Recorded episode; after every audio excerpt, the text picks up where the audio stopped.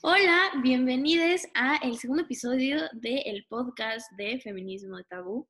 Hoy tenemos a integrantes del eje, está Eli, Nat, Atalia, Andy, eh, Ernesto, Clarisa y yo. Y el tema que vamos a tratar el día de hoy es sobre los micromachismos. Em, ponemos micromachismos como más o menos entre comillas, porque realmente micro no, no es tan tan micro, este, sostienen una carga de violencia muy grande, eh, nada más se les denomina micromachismos pues, por muchas otras cosas que ahorita vamos a poder platicar. Este, pero pues para empezar a entrar en tema, creo que es importante primero señalar qué, o sea, qué onda con el machismo en general, ¿no? O sea, porque antes de llegar al concepto de micromachismos, ¿qué es el machismo, no? Entonces, Andy. Pues bueno, el machismo es alguna o manera de pensar, cabe aclarar, de quien sostiene que el hombre es por naturaleza o socialmente superior a la mujer. Con esto nos referimos a que se piensa que el hombre es como mejor o tiene algún tipo de poder superior al de la mujer. En este podcast hablaremos sobre por qué no son micromachismos en su totalidad este, y acerca del ciclo tradicional de una mujer en el patriarcado. Cabe aclarar que, bueno, ayer fue un día muy importante aquí, este, ya que fue 25 de noviembre, y bueno, ahorita vamos a hablar más del tema. Justo hablabas, ¿no? De los micromachismos. Y hay una definición que en lo personal me gusta, que habla de que no radica, o sea, el micro, la palabra micro, no, bueno, el sufijo, perdón, no radica en, en el daño que hace, no que es un daño chiquito, sino que en la visibilidad, o sea, que son cosas que tenemos tan arraigadas a nosotros, a nosotros, eh, que, que no lo vemos. Entonces, pero también reconoce que el daño puede ser incluso más grande, justo por eso que no lo vemos y puede ser aún peor que uno que sí se puede ver. Exacto, o sea, voy a usar un, término medio coloquial, este, muy poco científico de mi parte, pero vaya, los micromachismos son como bastante chingaqueditos, ¿saben? O sea, molestan, molestan, molestan, molestan, pero realmente, o sea, no se ven porque están tan normalizados en la sociedad. Y, ya como que la gente dice como, ah, pues, ok, o sea, como, ah, pues esto chance estuvo súper violento para las mujeres, pero ok, no pasa nada, me voy a entender. Este, y pues justo lo que propone los feminismos y nosotros como eje es también como justo esta visibilización de, esta, de este tipo de violencia tiene mucho que ver como con cuando dejamos de normalizarla y cómo podemos poco a poco ponerle un alto a la violencia estructural contra la mujer. ¿A qué me refiero con estructural justo en este problema? Eh, tiene, que, tiene que ver como con todo, toda la historia pasada y cómo esto no es algo de que haya surgido ahorita y es algo que tenemos que resolver ahorita, o sea, es algo históricamente, es algo que sucede de manera mecánica en la sociedad, simplemente desde que nacemos nos lo enseñan este, y ya eh, es como, está como implícito en todo lo demás que vemos y, y cómo socializamos y nos relacionamos con nuestro entorno, en este caso específicamente con las mujeres, ¿no? Entonces, este, pues no sé, o sea, al ser un problema estructural, también conlleva un proceso de, de construcción muy cañón. y al, o sea, como, como, esto se construye, también se puede construir. Y eso es lo súper padre de los feminismos, es que justo buscan esta deconstrucción del sistema patriarcal, la emancipación de la mujer, del sistema también. Entonces está súper interesante. Nat, creo que quieres agregar algo a esto. Sí, pues justo ahorita que estás hablando sobre cómo pueden llegar a ser muy sutiles, pero sus implicaciones son terribles para, para todos y todes. Y a mí una frase que muchas veces me molesta y, también a mi mamá y como que compartimos esa, esa frustración es que, no sé, cuando estamos eh, en familia comiendo o algo y estamos recogiendo los platos, muchas veces se acercan mis hermanos, mi, papá o, familiares y, y, es como, ay, ¿te ayudo? te ayudo a limpiar o en, ¿en qué te ayudo, no? Y siento que, pues, o sea, incluso se puede confundir como con, ay, ¿qué tiene de malo, no? O sea, igual y chance alguna y alguno de, de ustedes no, no, no ven como algo de malo, pero yo sí veo que, no sé, muchas veces al decir te ayudo es como asumir que ya esa, que la mujer está destinada a, limpiar, ¿no? Que ya está destinada a hacer el, cuidado de la casa, que ya está destinada a, limpiar las cosas después de comer, ¿no? Y el decir te ayudo es como otra vez reafirmar esa creencia, ¿no? O también eh, muchas veces me pasa que estoy, no sé, viendo ropa o incluso en, todos los aspectos de la vida, ¿no? O sea, siempre hay como algo, cosas pequeñitas que son súper, súper dañinas. O por ejemplo, eh, el otro día estaba en el súper, ya, ya ni me acuerdo dónde estaba, pero porque ya tiene un poco de tiempo, pero había una playera como azulita que decía inteligente como papá y otra playera rosa que decía linda como mamá, ¿no? Y ahí es cuando te preguntas, ¿por qué no puede ser al revés, no? Y creo que ahí también entra mucho el tema de los roles, ¿no? Que como automáticamente ya definimos em, roles y, y actitudes que deben de tomar los hombres y otras que deben de tomar las mujeres. Exacto, o sea, bueno, este ejemplo, digamos que a simple vista dices como, te ayudo, qué buen pedo, ¿sabes? O sea, no es como, o, ¿sabes? Hasta que lo analizas, es que, es que ves como todo el trasfondo, no de entender, o sea, chance y, y lo pueden ver en algo más como, ay, sí, em, este, o sea, un hombre llora, ay, es que es una nena, excuse me, ¿sabes? O sea, los hombres no lloran, ¿no? ¿Qué onda? Entonces, o sea, esto, como, como decía al principio, es parte de una estructura y como dijo Ana también, que no solo como que hace que a las mujeres se les oprima, pero también a los hombres se les oprime de, de una manera distinta, pero también hace que esto suceda, ¿no? Y no es benéfico para ninguno de los dos lados, porque a fin de cuentas nada más está como reproduciendo ideales pues bastante violentos, ¿no? Aparte de ser bastante violentos, aquí hablamos de un micro, ¿no? Pero yo creo que los vemos justo micro porque los tenemos tan normalizados y, o sea, ese, ese tipo de actitudes están tan normalizadas como en el ambiente donde vivimos que no, no los vemos como algo grande, cuando realmente ese pequeño, esas pequeñas acciones, pequeñas entre comillas, son las más peligrosas porque demuestran como el tipo de, ideas que la gente tiene acerca de la mujer, pues lo cual un micromachismo no lo, no lo, o sea, no demuestra como algo muy bueno, aunque pues mucha gente puede estar como en un proceso de construcción, que bueno, es un proceso como ya dijo Jules, muy difícil, yo lo relaciono bastante con aprender un lenguaje. Si aprendes un lenguaje ya grande, pues es mucho más difícil que aprenderlo desde chiquito o chiquite. Este, pero, y esto va también como en las instituciones como educativas, el peso que tienen y la familia, el peso que tiene también para pues, las nuevas generaciones que a lo mejor venimos siendo nosotros o generaciones muchísimo más chiquitas que pues les que estamos aquí. Entonces, no sé, siento que, siento que las instituciones educativas, en algunas no, no, como que no logran mostrar la lucha, lo cual es bastante peligroso. Y justo para mostrar la lucha se hacen días bastante conmemorativos. Ya había dicho yo que fue ayer 25 de noviembre, justo un día en el que se conmemora y se recuerda más la lucha contra la violencia de género hacia las mujeres y niñas. Y bueno, creo que Atalia tiene algo bastante interesante que decir sobre el tema.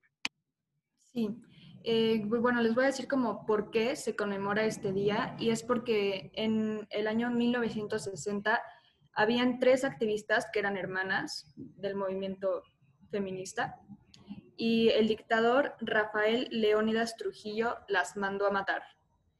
Y pues justo las mandó a matar un 25 de noviembre. Entonces desde esa fecha es que se empieza a conmemorar el Día contra la Violencia hacia la Mujer. Y en México eh, esta conmemoración llegó hasta el año 1999 y desde ese año pues ya lo hemos seguido conmemorando, porque no es celebrando. Ay, sí, esto que dices de la celebración, híjole, ayer, o sea, ayer que justo fue este día, yo vi como en el Instagram de niños de mi generación, así como, este, felicidades, y yo, ¿qué? O sea, felicidades de qué rayos, o sea, felicidades de que me están matando mujeres bien feo, o sea, no sé.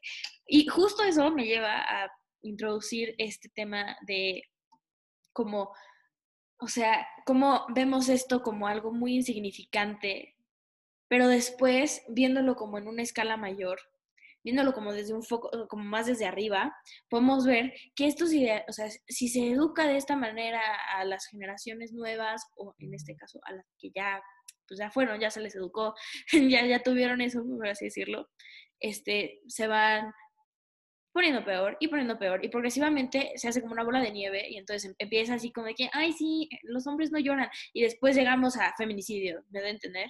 O sea, se ve como un paso gigante, pero de verdad no es tanto. O sea, este, simplemente es como la reproducción de las ideas en la sociedad que hacen que esto suceda.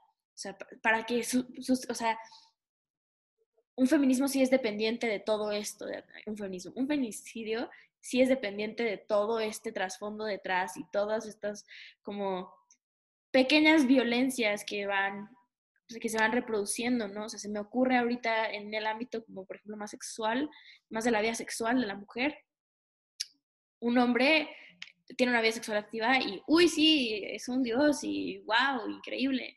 Y una mujer es, ah, es puta. No entender, o sea, es hasta, hasta como o sea, es, como ese tipo de cosas que, que nos enseñan y, ni siquiera cuestionamos.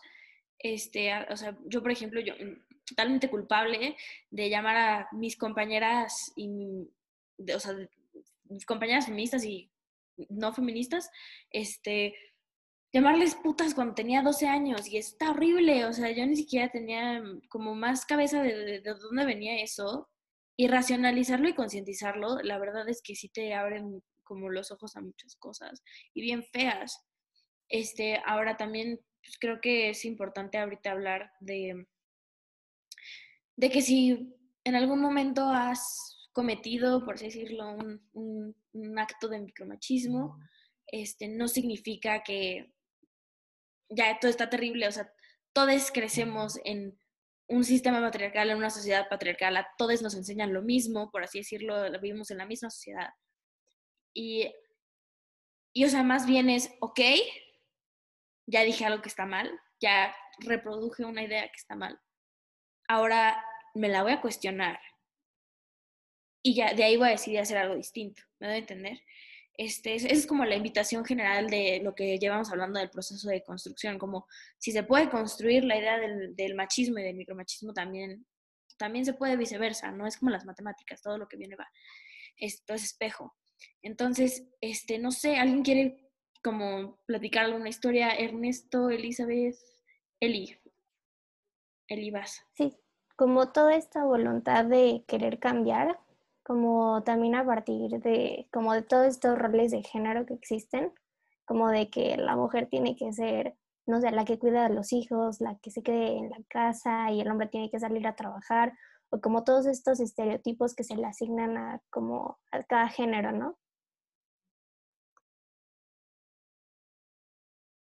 Esto de los estereotipos está muy interesante. Nat, cuéntanos.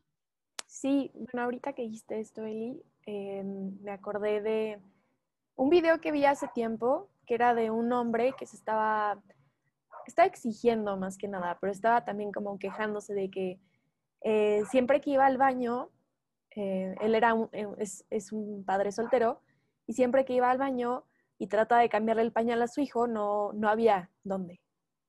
Y la verdad es algo que yo antes no había cuestionado, pero ahora que entro a los baños me es imposible no verlo. O sea, siempre que entro a los baños, en, o sea, es súper común incluso ver que cada bañito individual tiene ahí como un mini lugarcito para poner incluso al bebé, ¿no? Y siempre está como el lugar donde cambiar a los bebés, este, y es algo que no se ve en los, en los baños de hombres.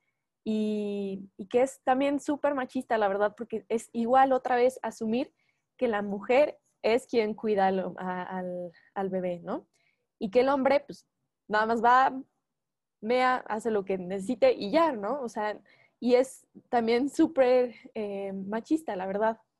Y creo que esto también va un poco de la mano, hablando un poco de como machismos que, que son pues casi imperceptibles, un poco de la mano con la caballerosidad. No, no sé qué, qué opinen ustedes. Eh, a mí también, pues ahorita comento un poco de esto, pero quiero saber qué opinan.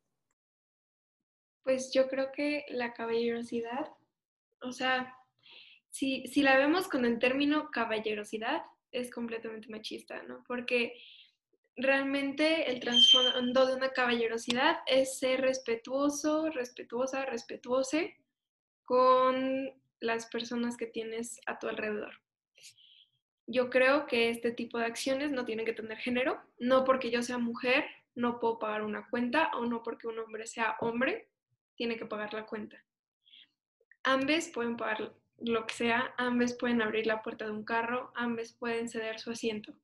No a fuerzas por ser una mujer, tiene que haber ese como prejuicio a que se les tiene que dar más atención, porque el trasfondo de ese tipo de acciones, pues es porque la mujer necesita ese tipo de atención porque no lo puede hacer por sí sola, lo cual es bastante peligroso, ¿no? Porque siento que a lo mejor este tipo de acciones, no sé, cederle el asiento a, a, una persona en vía pública no debería ser situación de género, debería ser situación así de no, pues a lo mejor en esta situación va embarazada, pues ok, necesita el asiento, o es un viejito, necesita el asiento, es una viejita, necesita el asiento. Pero no porque yo sea una mujer significa que soy menos capaz de hacer algo así, ¿saben? No sé si me voy a entender, pero siento que la ser respetuoso no tiene género. Además de que, de que como el, término como tal de caballerosidad tiene implícito cierto tipo de conquista, como, ah, sí, le voy a abrir la puerta porque la quiero conquistar y me voy a ver súper caballeroso y súper hombre y lo que sea. O sea, eh, no, no, no, las mujeres no son como territorio para conquistar tampoco. Y tampoco este tipo de acciones, como dice Andy, no tiene género porque tampoco se necesitan para conquistar a alguien. O sea, creo que la caballerosidad como tal es un término muy machista este, y en vez de decir como, ay, fue súper caballeroso, podemos decir, ah, pues fue súper amable. O en caso de una mujer, ah, pues fue súper respetuosa, súper súper amable, súper linda, o súper lindo, no, no, sé, lo que quieran, o sea, da igual, eh, a fin de cuentas, no, no, no debería de tener género este tipo de ideales. Y, y este, o sea, yo también, otra vez, de mi, de mi pasado, yo decía como, no, no, no, es que ser violento y ser, o sea, ser como violento en cuestiones de género y ser este caballeroso no tiene nada que ver, nada más es como X, ¿sabes? O sea, uf, qué padre. Pero luego son este tipo de cosas que después de que la ves desde otro foco es muy distinto, ¿no? Este, no sé, Ernie, tú como hombre, o sea, como con tus amigos o, o como en tu contexto más de entre hombres, se podría decir, ¿tú cómo lo ves? ¿Tú cómo lo experimentas o no sé, tú qué piensas? Sí, para mí se vuelve muy extraño este tema porque, o sea, en lo personal, yo, o sea, a mí me enseñaron, ¿no? De hecho, hasta la fecha, eh, una vez, mi, yo, eh, fuimos dos amigos y yo a, a desayunar una vez a un Sanborns, creo que fue, y, o sea, mi papá siempre me dice, tú debes de pagar la cuenta porque tú eres el hombre. Y a mí se me hace muy, muy bien, o sea, yo no tengo problema. O sea, mi papá me dice, yo te lo pago, o sea, tú pagas y yo te lo repongo. Entonces, a mí esto me hace entrar en conflicto bien extraño porque ya no sé qué hacer y qué no hacer. Entonces, esa es una pregunta que me gustaría hacerles. Eh, ustedes como mujeres, ¿hasta qué punto les gustaría que un hombre fuera caballeroso o cómo les gustaría que fuera un hombre. Y, mm, otra cosa que quería hablar, ustedes hablaban de la deconstrucción, ¿no? Y tú hablabas como de que le decías puta a tus compañeras. Y yo me ponía a pensar, yo me puse a pensar una vez, eh, ¿de dónde viene? ¿Por qué muchas veces vemos esto como malo? Y te pones a pensar y es, o sea, pasas primero por eh, las, las prostitutas, ¿no? Luego pasas por tener sexo y vas hasta atrás y, y te das cuenta de que es los, los órganos reproductores. Entonces, ¿qué tienen de malo los órganos reproductores? ¿Por qué, por los hacemos morales? Algo que es tan normal y natural. ¿Por qué mora- moralizamos? Algo tan simple y banal como eso. Ay, ok, pues mu- muchas cosas. Primero, o sea, quiero abordar lo que, lo que dijiste sobre, este, sobre la caballerosidad y ahorita este, Nat te responde la parte como de, de como la apropiación del cuerpo de la mujer en cuestiones de salud, eh, no solo salud sexual, pero pues apropiación de su cuerpo en un, en un ámbito sexual.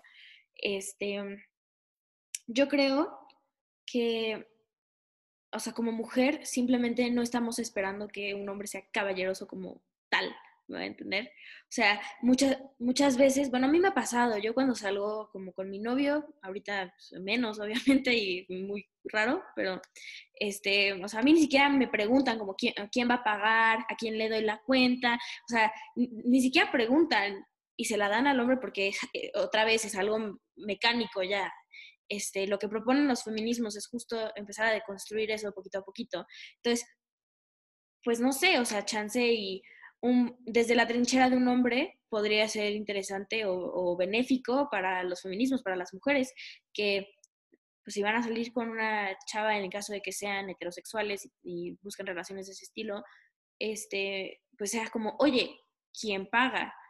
O sea, que, que siquiera sea como una pregunta, que no se, que no se tome como algo, que no se dé por hecho, me doy a entender. En, el ejemplo de la cuenta, y pues obviamente así como, como en todo lo demás, pero vaya, que se, que se tome en cuenta también a la mujer como una persona y un individuo capaz y, y pensante y todo lo demás, ¿no? Y sobre lo de la sexualidad, eso tiene un trasfondo más histórico, más histórico pero pues va Nat, va, Nat explica.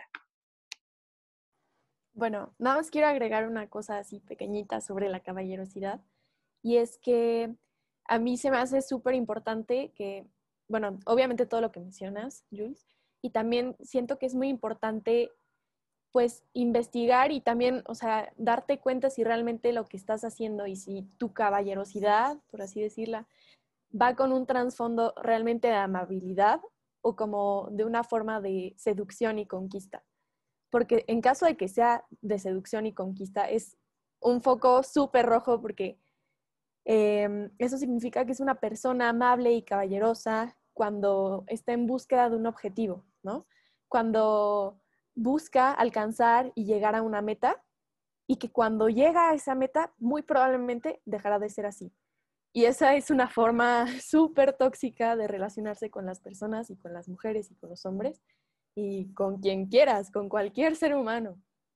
Y, y pues justo creo que eh, las mujeres no estamos esperando ni somos princesas a despertar, ¿no? ¿no? No somos alguien a quien está ahí nada más, ¿no? O sea, tenemos que ser tomadas en cuenta y, y justo el ser como consideradas eh, seres capaces de también poder pagar tu cuenta, de poder hacer miles de cosas más, eh, es lo que buscamos, ¿no? O al menos yo es lo que yo busco, ¿no?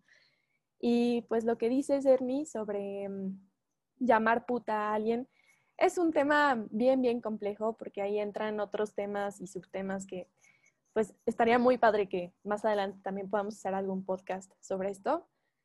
Pero pues bueno, la verdad no, no sé, no sé qué decirte. Eh, lo que yo opino y lo que yo sé desde mi propia experiencia es que pues el llamar a una mujer puta es, pues decir, es casi, casi decir, eh, pues no, no puedes, pues tú realmente decidir sobre tu propia sexualidad, ¿no? O sea, el que tú tengas diferentes parejas sexuales eh, te hace ser una persona que se dedica a eso, ¿no? Es que se dedica exclusivamente al sexo y a, y que tampoco tendría absolutamente nada de malo, pero pues, o sea, es también decir como no, no tienes tú poder sobre tu propio cuerpo, ¿no? O al menos yo así un poco lo veo, ¿no?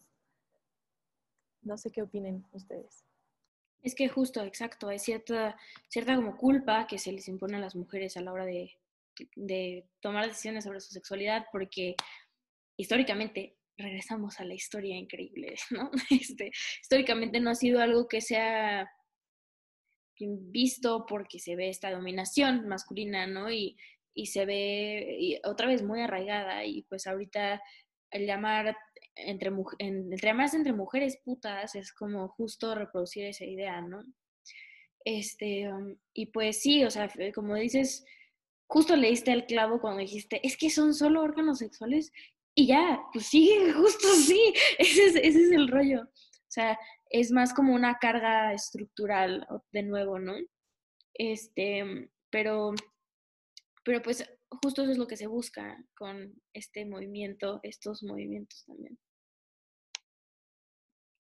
Justo, o sea, yo les iba a decir todo lo que iba, o sea, todo lo que iba a decir yo, pero yo le voy a agregar algo más. A mí en lo personal, cuando un hombre quiere pagar la cuenta y se ve la intención, sí es, o sea, me pone muy incómoda. Realmente me pone muy incómoda, no me gusta, porque pues digo, o sea, hay veces que una vez me pasó justo contigo, Ernie, que pues yo no llevaba dinero y pues obviamente no podía pagar la cuenta, se me olvidó agarrar mi cartera. Y obviamente en esa situación, pues, ajá, el hombre tuvo que pagar la cuenta. Pero cuando es una intención de, no, yo voy a pagar la cuenta porque quiero ser caballeroso contigo, ahí ya no me gusta. Ahí este, ya no, es como de, yo también puedo hacerlo. O sea, yo también soy suficientemente capaz para pagarme una cuenta. Y justo esto va con los roles de género bastante, que es de que no, es que como el hombre trabaja, el hombre tiene que pagar. Este, la mujer se queda en casa y la mujer tiene hijos. Y creo que es un tema bastante grueso de abordar, pero también muy importante porque creo que también esto va con los estereotipos y los prejuicios que se tienen contra la mujer y contra sus acciones, ¿no? Porque vamos a poner el, este, el acto de que las mujeres se tienen que casar y tener, y tener hijos. En lo personal, yo no me quiero ni casar ni tener hijos. Entonces, pues creo que, o sea, rompo bastante, ¿no? Con, con ese tipo de, de prejuicio, pero, o sea, yo no encuentro que está mal en no querer tener hijos y no querer casarte y vivir sola en un departamento. O sea, de verdad creo que no tiene absolutamente nada de malo y aunque, sí, y aunque así se vea, ¿no? Porque hay veces, por ejemplo, que mi papá me dice como, este, no, pues es que cuando te cases y es de, no, a ver, ¿a ti quién te dijo, quién te predispuso, quién te planteó que yo me voy a casar, ¿no? O sea, y siempre plantea como, es que la mujer va con el hombre y, este, y, y el hombre la va a cuidar. Y pues, ajá, o sea, la mujer también puede ir con una mujer, partamos de ahí. Y, este, y, o sea, yo también puedo cuidar a un hombre y no, no es como que yo sea una persona indefensa, incapaz de cuidarse a sí misma, ¿sabes? Sí, justo. Como este tipo de cositas que, repito, es, es como una piedrita en el zapato y es bien chicaquedito. Este, um, pero pues, o sea, dejemos este podcast, este episodio, como una invitación para ustedes de cuestionarse todo este tipo de cosas. Y también ser en caso de hombres, ser receptivos. Si una mujer les dice, esto es machista, lo más probable es que sí lo sea. ¿Saben? Este, entonces, o sea, simplemente como, ok, chale, no me di cuenta, perdón, y ya. Y, y luego te lo puedes cuestionar, de entender. Este, pero pues es una invitación para los, los hombres, para pues, revisar dentro de sus conductas qué es lo que reproducen, este, y para las mujeres también, porque las mujeres también, o sea, no por ser mujeres se excusan de ser machistas. Entonces también poder ver como qué de esto yo ya normalicé eh, y también ya como que lo interioricé y que no está tan chido. Entonces, como que lo piensen de un poquito más, eh, cada quien como con sus propias experiencias personales. Este, les recuerdo también que el Instagram de este eje es tabú-feminismo Y estamos también en el correo institucional que es comisión.tabú.mx y ahí pueden escribir dudas, este, cualquier comentario, si quieren integrarse a este tipo de conversaciones son más que bienvenidas. Eh, muchísimas gracias por escucharnos y nos vemos en el siguiente episodio. Bye.